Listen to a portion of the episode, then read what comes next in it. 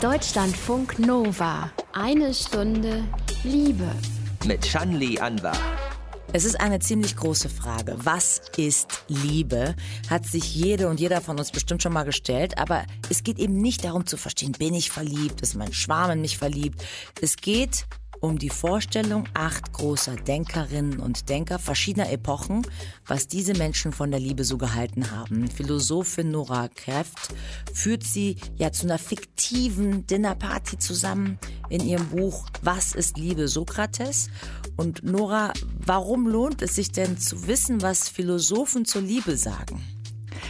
Die Philosophen, insbesondere jetzt die acht hier, die helfen uns einfach dabei, diese Fragen, die wir alle selber schon haben, irgendwie weiterzudenken. Die nehmen uns so ein bisschen mit an die Hand, weil die selber einfach den Weg schon ein bisschen vorangeschritten sind. Ja, und die fragen also solche Sachen wie, was ist eigentlich Liebe und warum ist das so wichtig für uns? Warum glauben wir, dass Liebe gut ist? Was hat das mit dem Sinn des Lebens zu tun und so weiter und so fort. Am Ende der Sendung gibt es noch ein neues Liebestagebuch von einer neuen Erzählerin mit einem ziemlich aufregenden Single-Liebesleben und wir sprechen in einer Stunde lieber auch noch über ein anderes Buch zur Philosophie des Orgasmus. Und da hat der Autor so einen sexuellen Freiheitsdrang, dass er fordert, diesen neuen Satz in die Menschenrechtscharta aufzunehmen. Jeder Mensch hat das ungeteilte und vollumfängliche Recht auf den schönsten Augenblick. Mehr über die Philosophie des Orgasmus und der Liebe jetzt in eine Stunde Liebe. Deutschlandfunk Nova. Was ist Liebe? Große Frage, nicht nur in der Philosophie. What is love? Baby, don't hurt me. Don't hurt me schön in der 90er-Jahre-Kiste gekramt. Passend zum Buchtitel Was ist Liebe, Sokrates? Philosophin Nora Kräft stellt sich davor, dass acht Philosophinnen und Philosophen zusammenkommen, von der Antike bis ins 20. Jahrhundert. Und alle kommen zu einem Essen zum Philosophen der Aufklärung, Immanuel Kant, in sein Haus nach Königsberg, dem heutigen Kaliningrad.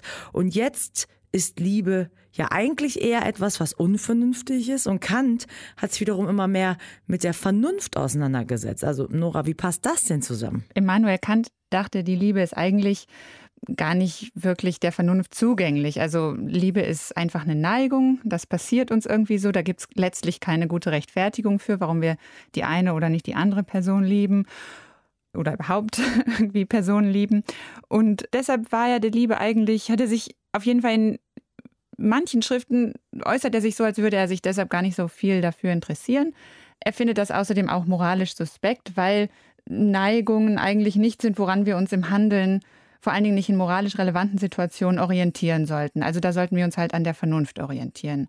Jetzt der Kant in diesem Buch, also der sozusagen, ja, also die, der der imaginäre der Kant, imaginäre den du dir so ausgedacht hast, ja. Genau, ähm, der äh, ist irgendwie etwas unzufrieden mit seiner, mit dieser Haltung und auf jeden Fall irgendwas nagt an ihm und er will das Thema nochmal aufrollen und deshalb lädt er jetzt diese sieben Freunde ein, die das anders gesehen haben als er und will mit denen über das Thema diskutieren. Vielleicht haben viele von uns die ersten Berührungen äh, so mit Philosophie wenn es nicht im Schulunterricht war, dann vielleicht mit einem Buch wie Sophies Welt gehabt. Mhm. Ich glaube, bei dir war das auch ganz ähnlich. Und da kommen ja auch viele philosophische Aspekte so ähm, rüber auf eine ganz neue Art und Weise. Jetzt hast du auch acht Denkerinnen, Denker ausgewählt. Ich zähle mal auf. Mhm. Sokrates, Augustinus, Immanuel Kant eben, der einlädt, ähm, Sören Kierkegaard, dann Sigmund Freud ist dabei, Max äh, Scheler, Simone de Beauvoir und ähm, Iris Murdoch. Und mhm. du hast diese acht an einen Dinnerpartytisch gebracht. Sie essen gemeinsam, äh, sie eben philosophieren gemeinsam. Wie bist du auf diese Auswahl gekommen? Na klar, da sind jetzt nicht alle Philosophen und Philosophinnen vertreten, die was Interessantes zur Liebe gesagt haben. Sonst würde das Haus bei Emanuel auch irgendwie platzen. Aber der hat ja auch noch ein paar andere eingeladen, die noch gar nicht angekommen sind. Also in gewisser Weise ist das Ende auch ein bisschen offen. Und die Romantiker zum Beispiel, die sind vielleicht noch auf dem Weg. Keiner weiß so richtig, wo die stecken, weil die sich öfter verspäten. Aber die haben zum Beispiel auch ganz Wichtiges was zur Liebe gesagt. Und diese acht habe ich eigentlich ausgesucht, weil ich dachte, dass die einerseits viel gemeinsam haben, aber andererseits auch sich in vielen Hinsichten widersprechen. Und deshalb dachte ich, könnten die ein interessantes Gespräch miteinander haben und eine gute Zeit haben. Dann geht es eben los als Einstieg mit Sokrates, der meinte, dass wir uns in Menschen verlieben, wenn sie uns an die ewigen Ideen erinnern, die in uns schlummern und die wir nur vergessen haben. Ja. Muss man kurz mal innehalten, wie das wohl gemeint ist. Also wie hängt da Liebe mit Weisheit zusammen? Ja, das hört sich ja irgendwie auf den ersten Blick wahrscheinlich seltsam an. Das hat damit zu tun, dass Sokrates meinte, dass unser Glück, also das menschliche Glück eigentlich in Weisheit besteht. Das heißt im Verstehen von diesen ewigen Ideen, wie er das nennt. Das ist eigentlich so was ähnliches wie die letzten Prinzipien der Welt, die erklären, warum alles so ist, wie es ist. Und ähm, er dachte, dass wenn wir das verstehen, dass wir dann glücklich sind, also dann nichts weiter zum guten Leben brauchen. Und die Liebe zu anderen Menschen, die ist jetzt eigentlich für ihn eine Art Mitte zu diesem Zweck. Also wenn wir uns in andere verlieben, bedeutet das, dass die uns erinnern an etwas, was wir eigentlich schon immer wussten und nur vergessen haben, nämlich eben diese letzten Prinzipien der Welt. Und deshalb ist Liebe so ein einschneidendes Erlebnis für uns, seiner Meinung nach. Also nämlich damit erinnern wir uns an so was ganz Wesentliches, was außerdem, wenn wir uns dann vollständig erinnert haben, unser Glück ausmacht. Und deshalb ist es irgendwie kein Wunder für ihn, dass Liebe uns so total verändert und irgendwie umkehrt. Also, dass uns, wenn wir uns verlieben, auf einmal ganz andere Sachen wichtig werden als vorher, dass dann nichts mehr so ist wie bisher. Und mittlerweile ist es allerdings auch so, ähm, auch Sokrates selber hat nicht nur einen Menschen äh, geliebt. Ja. Ähm, auch heute ist es nicht unbedingt üblich, nur einen Menschen zu lieben. Und dann ähm, stellt sich aber doch die Frage, das kommt dann als nächstes so ein bisschen als große Frage auf, ist so ein geliebter Mensch eigentlich unersetzlich oder nicht? Also würde doch jeder spontan eher Ja sagen. Was sagen die Philosophinnen und Philosophen dazu? Ja, die streiten sich darüber in dem Buch, weil auf der einen Seite Genau, stimmt das, dass äh, wir unsere Geliebten eigentlich nicht gegen andere Personen austauschen würden. Mm, und auf der anderen Seite scheint Liebe aber irgendwie auch was mit Werturteilen zu tun zu haben, in dem Sinne, als dass es irgendwie auf den ersten Blick plausibel erscheint zu meinen, dass eine andere Person zu lieben, was damit zu tun hat, dass wir sie besonders toll finden oder schön oder klug oder irgendwie so. Und in gewisser Weise sagt Sokrates ja auch sowas in der Art. Also das Problem aber an solchen Werttheorien der Liebe ist, dass die nicht erklären können, warum wir denn unsere Geliebten nicht einfach austauschen sollten gegen andere mit ganz ähnlichen oder vielleicht noch besseren Eigenschaften. Und wenn Liebe aber damit einhergeht, dass wir das Liebende eben nicht willens wären, solche Tauschgeschäfte zu machen, und dann haben diese Theorien irgendwie ein Problem. Da müssen die sich irgendwie überlegen, wie sie, ja, welche Antwort sie darauf geben könnten oder ob wir die Theorien einfach verwerfen sollten. Und Darüber streiten sich die Philosophen auch. Und manche finden das einen ganz wesentlichen Aspekt an der Liebe, wie Max, also Max Scheler. Und andere finden das weniger wichtig, wie Sigmund Freud. Der meint irgendwie, das ist einfach diese, das ist eine Illusion, dass unsere Geliebten für uns unersetzbar sind. Das ist äh, eine Überhöhung ähm, und so weiter. Also das äh, debattieren die da. Was ist Liebe? Und was haben große PhilosophInnen dazu gesagt? Wie unabhängig sind wir eigentlich, wenn wir jemand anderen lieben? And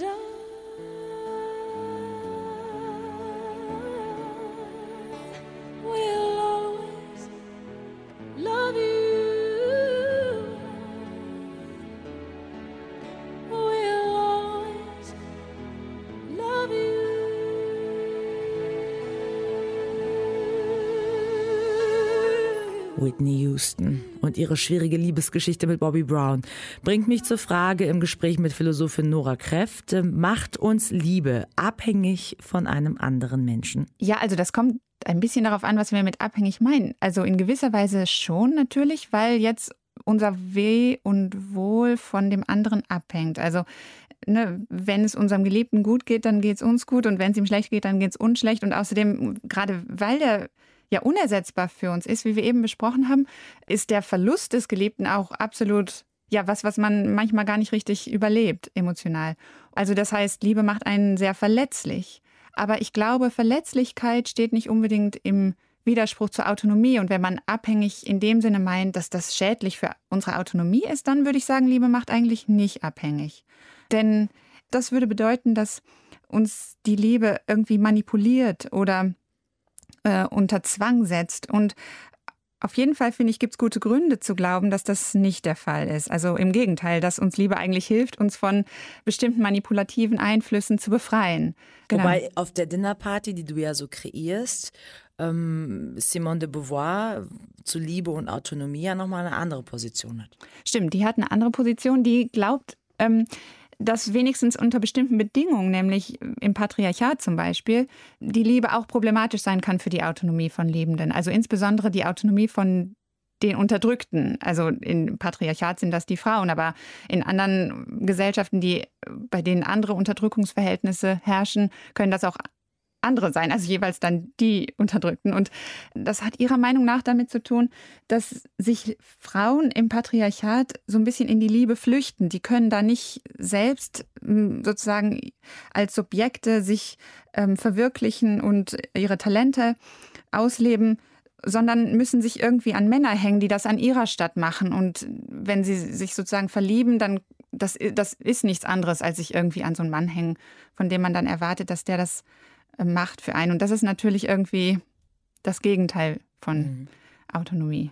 Erklärt das Ganze vielleicht auch ein bisschen, warum ähm, Simone de Beauvoir sich eben offenbar gegen Ehe, Kinder entschieden hat und dann für eine offene Beziehung äh, mit dem Philosophen Jean-Paul Sartre?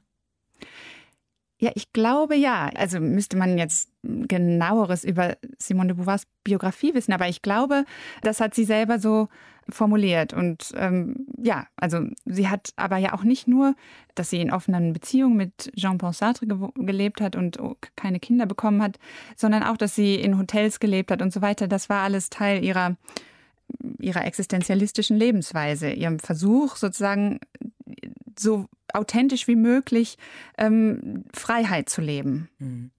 Da muss man ja erstmal überhaupt die Mittel für haben, um so frei leben zu können in Hotels und äh, eben keinen Haushalt schmeißen müssen.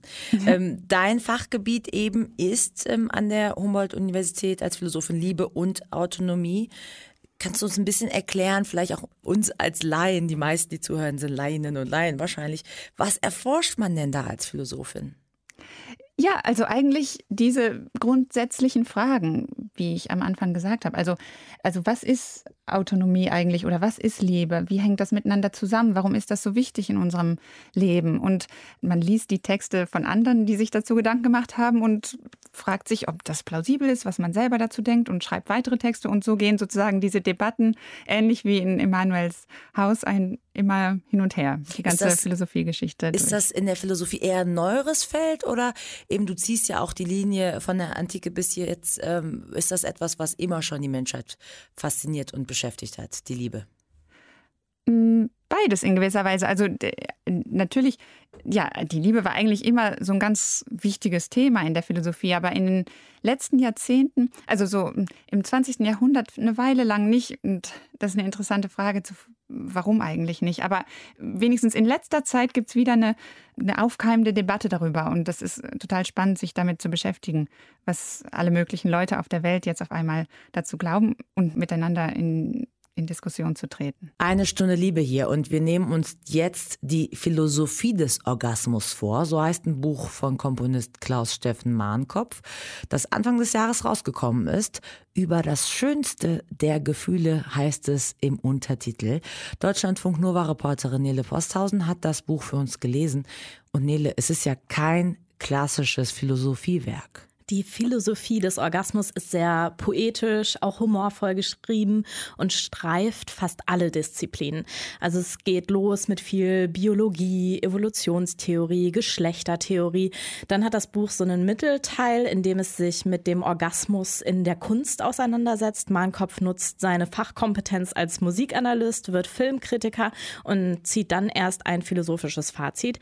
Mm, das ist aus meiner Sicht einer modernen Philosophie angemessen, wirkt aber nicht immer so ganz stringent. Das heißt jetzt insgesamt, wir müssen nicht unbedingt Philosophie studiert haben, um überhaupt mitzukommen. Nee, auf keinen Fall. Ich selbst habe Philosophie studiert und kann mir sehr gut vorstellen, dass einige meiner etwas verbisseneren KommilitonInnen eher die Hände über dem Kopf zusammenschlagen würden, weil mein Kopf nicht stur von A über B nach C argumentiert und nicht immer den Gesetzen der Logik folgt. Zentral für seine Argumentation Argumentationen ist die Idee des Staunens über die Welt. So beschreibt er das das höchste Staunen als das über eine Sache, die wir eigentlich schon kennen und immer noch bewundern können. Dazu gehört für ihn auch der Orgasmus. Damit wird schon zu Beginn des Buches ziemlich klar, dass der Orgasmus für Markov durchaus eine sehr hohe, erstrebenswerte Sache ist. Fast etwas kitschig. Bewundern tut er dabei vor allem den weiblichen Orgasmus. Und du hast mir vorher schon verraten, das stört dich jetzt besonders an dem Buch. Es ist unlogisch. Klaus-Steffen Markov gibt selbst zu, dass es Philosophinnen geben müsste, die über die rein weibliche Sicht schreiben müssten. Aber im Buch gibt er überwiegend männliche Beschreibungen des Orgasmus wieder. Sei es aus der Musik, der Literatur, dem Film. Die Autoren sind eher männlich. Natürlich kommt das daher, dass es einfach mehr männliche Autoren gibt, die sich über die Jahrhunderte geäußert haben und zitiert wurden. Mir als weibliche Leserin gibt es aber das Gefühl, als wäre es wirklich absurd und daher so super bestaunenswert, dass auch ich als weibliche Person einen Orgasmus haben kann. Okay. Genauso inkonsistent finde ich seine Überlegungen zum sogenannten Duo-Orgasmus, also dass zwei Partner oder Partnerinnen gleichzeitig kommen. Zwischenzeitlich beschreibt er das als Zufall und dann aber doch immer wieder so als besonders erstrebenswert. Okay, das Urteil klingt jetzt erstmal hart. Warum würdest du denn jetzt die Philosophie des Orgasmus dann doch zum Lesen empfehlen? Dass überhaupt die Frage gestellt wird, warum der Orgasmus bisher kein großes Thema in der Philosophie ist, finde ich spannend, genauso wie Mankovs Antwort darauf. Er schreibt, dass sich die Philosophie dafür zu lange, zu sehr als kritische Stimme verstanden hat. Wir sind davon überzeugt, dass der Orgasmus reine Positivität verkörpert. Er ist das uneingeschränkte Ja. Das macht seine philosophische Brisanz aus. Damit steht der Orgasmus antagonistisch zum fundamentalen Denkprinzip eines ganzen Jahrhunderts, dem Prinzip der Kritik, der Negativität, der Ambivalenz, der Dekonstruktion und des Zweifels. Und auch, dass das Nachdenken und Sprechen über Sexualität und den Orgasmus Freiheit bedeutet, betont Mahnkopf immer wieder. Wer schränkt denn seiner Meinung nach diese Freiheit ein? Hier geht die Kritik eindeutig an die Weltreligionen und zwar alle. Es gibt keine, die da besonders gut wegkommt. Der muslimische Mann ist hypersexualisiert, weil die gesamte Gesellschaft sexualneurotisch ist und er gibt der Frau die Schuld, die er so dringend braucht, wie er sie zugleich verteufeln muss. Sexualkritik und nicht erst freie Sexualität bedarf schonungsloser Religionskritik. Hier der Islam, aber es kriegen wirklich alle Weltreligionen ihr Fett weg. Markov geht im sexuellen Freiheitsdrang dann sogar so weit, dass er gern einen neuen Satz in die Menschenrechtscharta aufnehmen würde. Jeder Mensch hat das ungeteilte und vollumfängliche Recht auf den schönsten Augenblick. Und damit möchte Markov dann auch alles, was Orgasmen verhindern würde, sanktionierbar machen. Hier denkt er zum Beispiel an Praktiken wie Beschneidung, aber auch leichtere Vergehen, die das freie Denken über Sex einschränken. Insgesamt befreit Markov also die Denk- und Redefreiheit über den Orgasmus und schafft es in ziemlich vielen Disziplinen eher unbekannte Fakten dazu zusammenzusammeln. Mich persönlich würde dann noch freuen, dass es auch mal das Stöhnen in All Jays Hit Me Like a Snare statt nur klassische Musik zum Analysieren gibt. Aber dafür bräuchte es dann wohl wirklich einen anderen Autoren. Und der Autor hier heißt Klaus Steffen Mahnkopf. Der hat die Philosophie des Orgasmus geschrieben. Wer neugierig geworden ist, ist erschienen im Surkamp Verlag. Für 12 Euro gibt es das Buch zu haben. Danke, Nele. Danke. Liebe ist nicht immer einfach. Den Herzschmerz, den bringt Lizzo gerade so richtig gut auf den Punkt.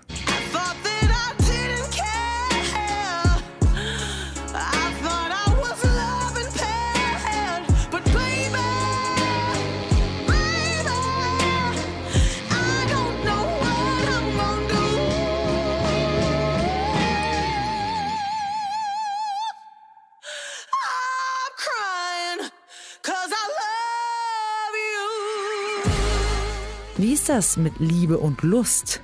Da kommt in Nora Kräfts Buch Was ist Liebe Sokrates dann plötzlich Sigmund Freud ins Spiel. Ja, Sigmund Freud, der glaubt eigentlich, dass die Liebe mehr oder weniger, also dass die Liebe eigentlich die Libido ist, die sich auf ein bestimmtes Objekt richtet.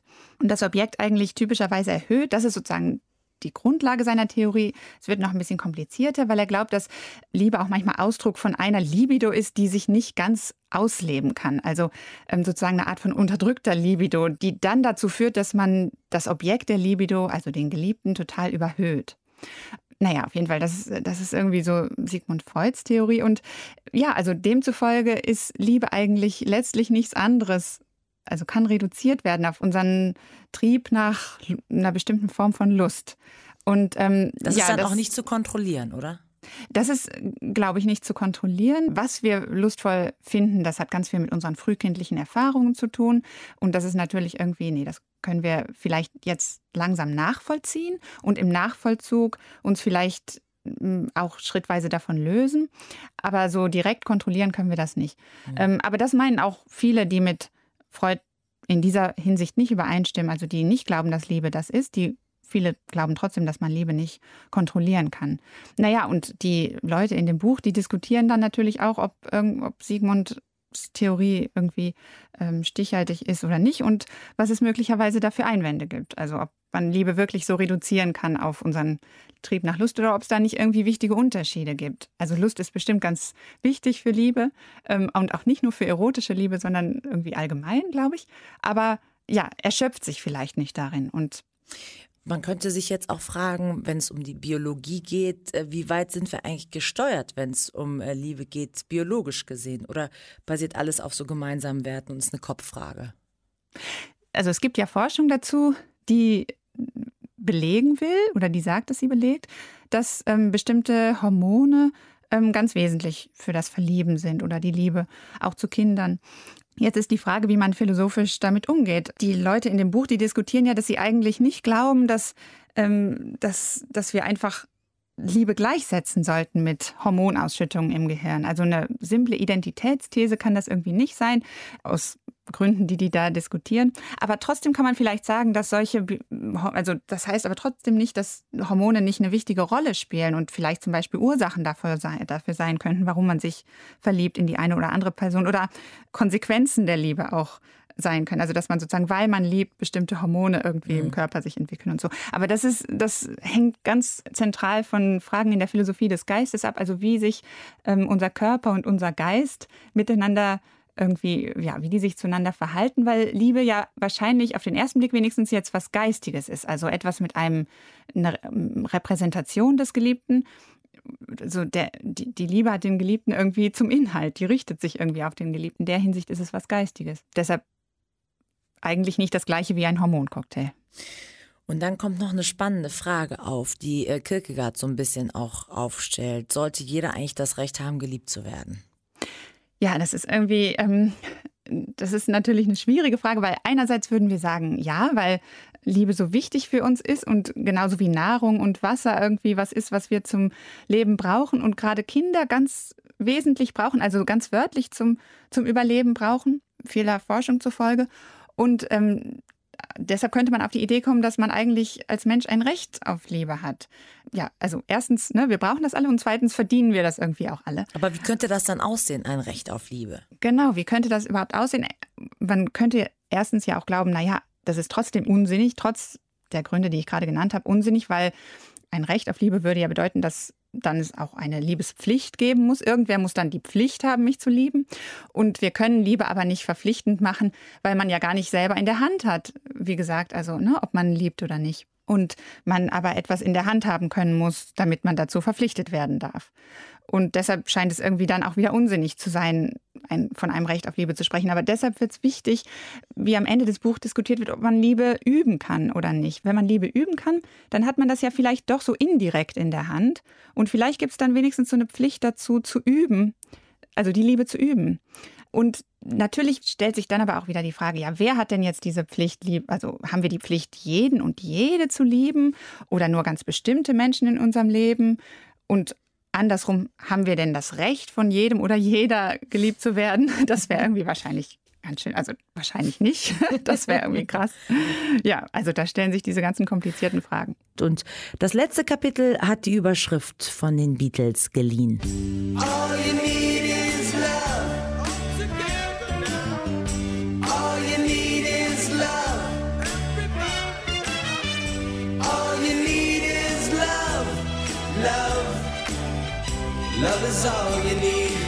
Die Philosophie ist ja wörtlich übersetzt die Liebe zur Weisheit und Philosophin Nora Kräft hat sich auf etwas mehr als 200 Seiten damit beschäftigt, wie ja verschiedene philosophische Positionen zu Liebesfragen so aussehen. Wir hatten am Ende unseres Interviews leider technische Probleme, aber Noras allerletzte Antwort, die will ich euch noch vorspielen, auch wenn der Ton nicht optimal ist.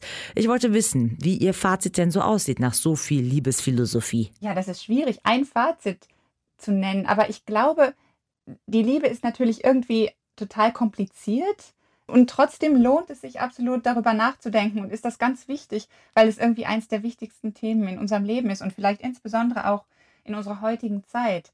Ähm, ich glaube, es ist irgendwie wichtig, uns darauf zu besinnen, dass wir liebesfähig sind und das bedeutet, dass wir irgendwie über uns selbst hinausgehen können, ähm, dass wir interesselos geleitet sein können und leidenschaftlich sein können. Und das hilft, glaube ich, wenn man sich das klar macht, dass wir diese Fähigkeit haben, das hilft, die großen Probleme unserer Zeit anzugehen. Schönes Schlusswort von Nora Kräft. Ihr Buch Was ist Liebe Sokrates? Das gibt's für 18 Euro im Piper Verlag. Und übrigens, wie die Philosophinnen und Philosophen so zu Dating-Apps stehen, zu Sexrobotern, das sind auch noch so paar Themen, die ganz unterhaltsam geschrieben sind. Eine Stunde Liebe hier. Und wir haben eine neue Liebestagebuchkandidatin. Bevor wir die jetzt noch hören, ein kurzer Hinweis. Wir suchen immer noch nach neuen Geschichten, abseits von Cis-Frauen, will ich es jetzt aber mal auf den Punkt bringen. Also meldet euch gerne unter mail at deutschlandfunknova.de. Und jetzt mentaler Trommelwirbel für Claras Premiere. Sie hat ein ziemlich aufregendes Sexwochenende hinter sich. Mein Name ist Clara, ich bin 23 Jahre alt, schon seit einiger Zeit Single. Ich habe schon lange Zeit viele verschiedene Dinge ausprobiert, aber vor zwei Wochen an dem Wochenende ist mir was passiert, was ich so noch nicht erlebt hatte. Ich war uneingeladen auf einer Party. Ähm, eine Freundin hat mich mitgenommen mit dem Argument, dass das Motto dieser Party Porno sei, was aber trotzdem den Ausgang so nicht hätte erahnen lassen können. Wir sind dorthin gegangen, war natürlich ein bisschen aufgebrezelt, tiefer Ausschnitt, sehr offensiv angezogen und diverse bekannte Gesichter gesehen, haben mich unterhalten, ähm, bis ich dann mit einem draußen auf dem Balkon saß und wir saßen halt relativ eng beieinander und irgendwie dachte ich, okay, da bahnt sich ein bisschen was an. Auf jeden Fall hatten wir dann rumgemacht und irgendwann sind wir dann auch reingegangen und haben halt beide gemerkt, wir haben richtig Lust auf die andere Person. Und dann ging, ich glaube, von uns beiden irgendwie der Blick so in Richtung von dieser Gästetoilette. Und dann war ich so, oh, also das kann ich jetzt eigentlich nicht bringen. Ich bin ja nicht mal offiziell nicht mal eingeladen auf diese Party. Aber irgendwann dann, ohne großartig nachzudenken, habe ich ihm einfach so einen kurzen Wink mit dem Kopf in Richtung der Toilette gegeben und bin rein. Und dann hat er eben auch die Tür abgeschlossen. Und dann haben wir nochmal so ein bisschen rumgemacht. Ähm, und dann ziemlich schnell hatte schon jemand von außen, weil eben draußen halt noch die Party ganz normal vor sich hinging, äh, irgendwie das Licht ausgemacht. Dann habe ich ihn irgendwie auch nach und nach ausgezogen, seine Hose aufgemacht, ihm auch mit der Hand ein bisschen einen runtergeholt und wir haben die ganze Zeit weiter rumgemacht. Und dann war halt ziemlich klar, dadurch, dass der Raum so eng war, also dass es auf jeden Fall irgendwie im Stehen sein musste. Und ich hatte mich umgedreht und wir hatten halt im Prinzip Doggy im Stehen was auch äh, so gesehen echt gut funktioniert hatte, weil ich konnte mich ganz gut so auf der Ablage hinter der Toilette rauflehnen, abstützen. Und dann bin ich mit meinem Fuß so ein bisschen auf die Heizung habe mich sogar ein bisschen darauf abgestützt und auf der Türklinke mit der einen Hand, mit dem Fuß auf der Heizung, ähm, sodass er eben besser von, von unten ähm, in mich eindringen konnte. Also es war fast schon akrobatisch ähm, und hat auch sehr viel Spaß gemacht und hat sich wirklich gut angefühlt. Und dann ging es halt, als wir fertig waren, erstmal los, okay, wo ist meine Unterhose, wo ist die Leggings und meine Hose und die Socken und die Schuhe und hm, hm. Ich glaube, wir hatten uns sogar ein High Five gegeben. Ja. Weil es halt echt mega cool war und sehr unvorhergesehen und er auch sehr locker einfach damit umgeht. Ich bin da erhobenen Hauptes mit einem riesen Grinsen im Gesicht raus und dachte so, ja, cool. Und er war dann, glaube ich, schon in der Küche oder wieder auf dem Balkon. Und ich habe mich im Flur zu einem anderen Typen gesetzt. Ich hatte zwar mit dem einen jetzt auf der Toilette was, aber ähm, ich muss ja nicht dem gleich hinterherrennen. Ich tue mal so, als wäre nichts passiert und rede mit irgendwem anderem. Nur, dass keine fünf Minuten später ich mit diesem anderen Typen rumgemacht hatte. Und Ich hatte es wirklich nicht darauf angelegt, aber irgendwie ist es dann passiert und das war auch ganz schön. So, dass ich dann im Endeffekt auch äh, mit ihm dann nach Hause bin, auch mit ihm Sex hatte, bei ihm übernachtet habe. Ich war überrascht, dass er nicht jetzt so ein, ah, die lässt sich von dem Typ flachlegen, die hat mit dem auf der Toilette Sex, jetzt habe ich keinen Bock mehr auf die, sondern dass man sagen kann, die hatte da jetzt Spaß, okay, sie hat trotzdem noch Lust auf mich. Also ich, ich war natürlich auch selber überrascht über den Ausgang dieses Abends, aber ich hatte mich mega gefreut und ähm, bin ganz positiv überrascht gewesen einfach, wie unverfänglich und wie einfach spaßig und lustvoll das so dann am Ende geworden ist. Clara und die Pornoparty. Danke für diese Geschichte. Und euch danke fürs Zuhören. Ich bin Shanli Anwar. Nächste Woche übernimmt Till Opitz. Bleibt liebevoll. Deutschlandfunk Nova. Eine Stunde Liebe. Jeden Freitag um 20 Uhr. Mehr auf deutschlandfunknova.de.